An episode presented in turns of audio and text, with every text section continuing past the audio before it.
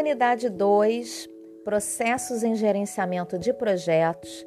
E hoje nós vamos falar é, sucintamente sobre cada uma dessas fases no modelo PMBOK, lá do guia PMBOK. E depois eu vou destrinchar em outros áudios cada uma dessas fases mais especificamente. Então, o guia PMBOK, ele divide o projeto em algumas fases. A primeira é iniciação, depois o planejamento, execução, monitoramento e controle e o encerramento do projeto em si. Então vamos destrinchar um pouquinho de cada uma, as características principais, só para a gente dar uma entendida. A primeira fase é a iniciação do projeto. Então, na iniciação do projeto, nós vamos é, reunir os stakeholders, vamos nomear o gerente do projeto, quem vai ser o gerente, porque sem o gerente do projeto, a gente não pode é, prosseguir né, com, com isso. Nós vamos é, definir o termo de abertura do projeto. Esse documento é de suma importância, que é o TAP, termo de abertura do projeto. Então, ali nós vamos definir quem são os, stakeholders, quem é o patrocinador, é, quais são os objetivos daquele projeto e quais entregas serão feitas. Então, é, o TAP é, na verdade, um contrato e é através desse é, contrato, desse TAP, que nós definimos e autorizamos que o projeto se inicie. Sem o TAP, não tem como iniciar o projeto.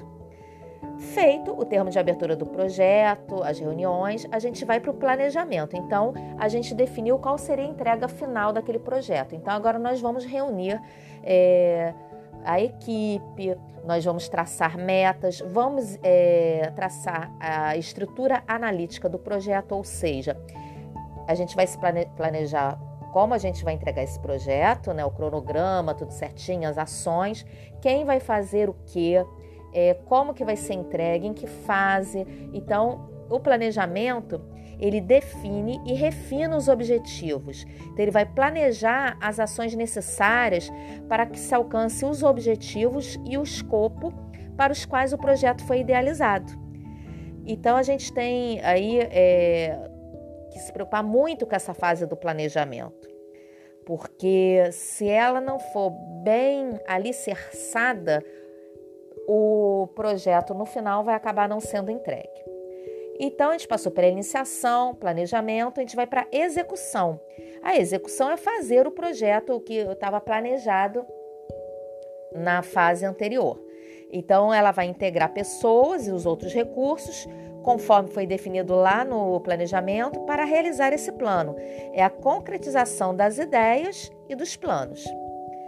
É, concomitante com a execução, a gente tem o monitoramento e o controle, porque é, a gente tem que ter métricas para que a gente consiga avaliar se aquele projeto, se aquele planejamento, ele está acontecendo da forma como foi planejado.